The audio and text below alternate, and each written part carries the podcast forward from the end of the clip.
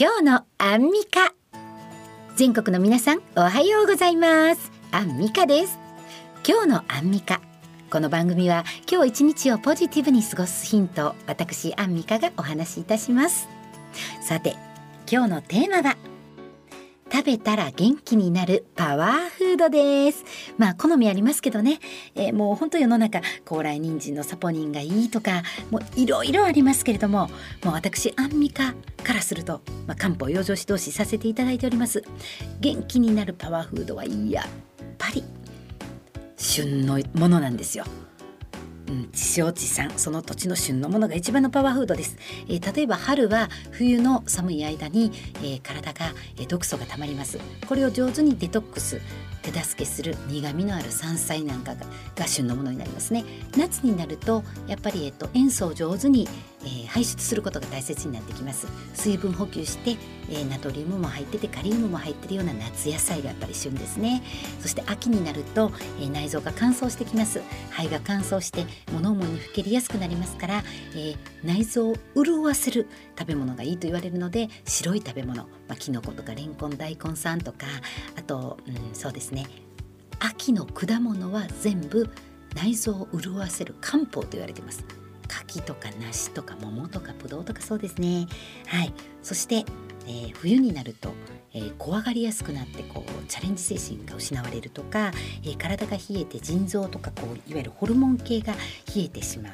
すると髪が抜けやすくなるとかいろんな症状があるんですね。こういう時は黒い食べ物が、え、その季節のパワーフードですよということでまあ根菜類で体を温めるものなんかだったら、うん、黒い食べ物だからごぼうさんとか、うん。とはミネラル類が多い海藻類ですね。冬の間ミネラル不足するので海藻類ひじきとか大胆とかあと、うん、貝類ですね。そういったものをしっかり食べてあの鉄分を補給しましょう。意味があるんですね。これが全部旬の食べ物がパワーフードです。ということでこの春先のパワーフードはというと春を告げる魚と書いてさよりとかコウイカとかね。あとカツオ。もう貧血予防、まあ、鉄分が多くて、えー、ビタミン B あの鉄分の吸収助けるようなものが多いやっぱお魚が多くなりますし、えー、野菜だったらニラ。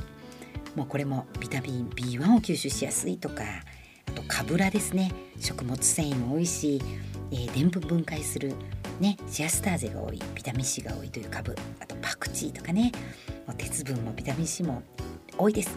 フルーツだとキウイだとかラッドオレンジだとかね抗酸化と言われるようなもの。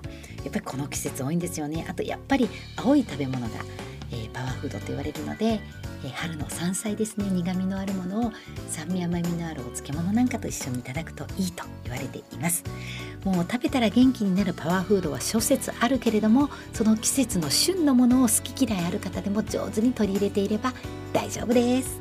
ということで、えー、パワーフードはポジティブな笑顔と言霊もパワーフードですね。あと好きな人たちと食事をとるっていうのは食事は実は人を良くすると書いて食ですが気もいただくんです。食べ物の旬の木一緒にいただく人の気もいただくので好きな人たちと笑顔で、えー、ポジティブにお食事もいただきましょう。ということで、えー、今日のテーマは食べたら元気になるパワーフードでした。お相手はアンミカでした。